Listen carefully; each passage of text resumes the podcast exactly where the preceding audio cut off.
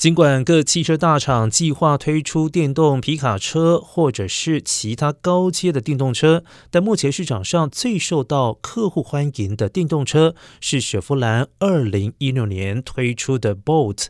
随着电动车不断的发展，Bolt 正在被淘汰的路上。但是事实并非如此，Bolt 销售已经从去年的重大危机中大幅反弹。今年四月，随着电池问题解决以及汽油价格飙涨，通用汽车重新开始生产 Bolt，其中 Bolt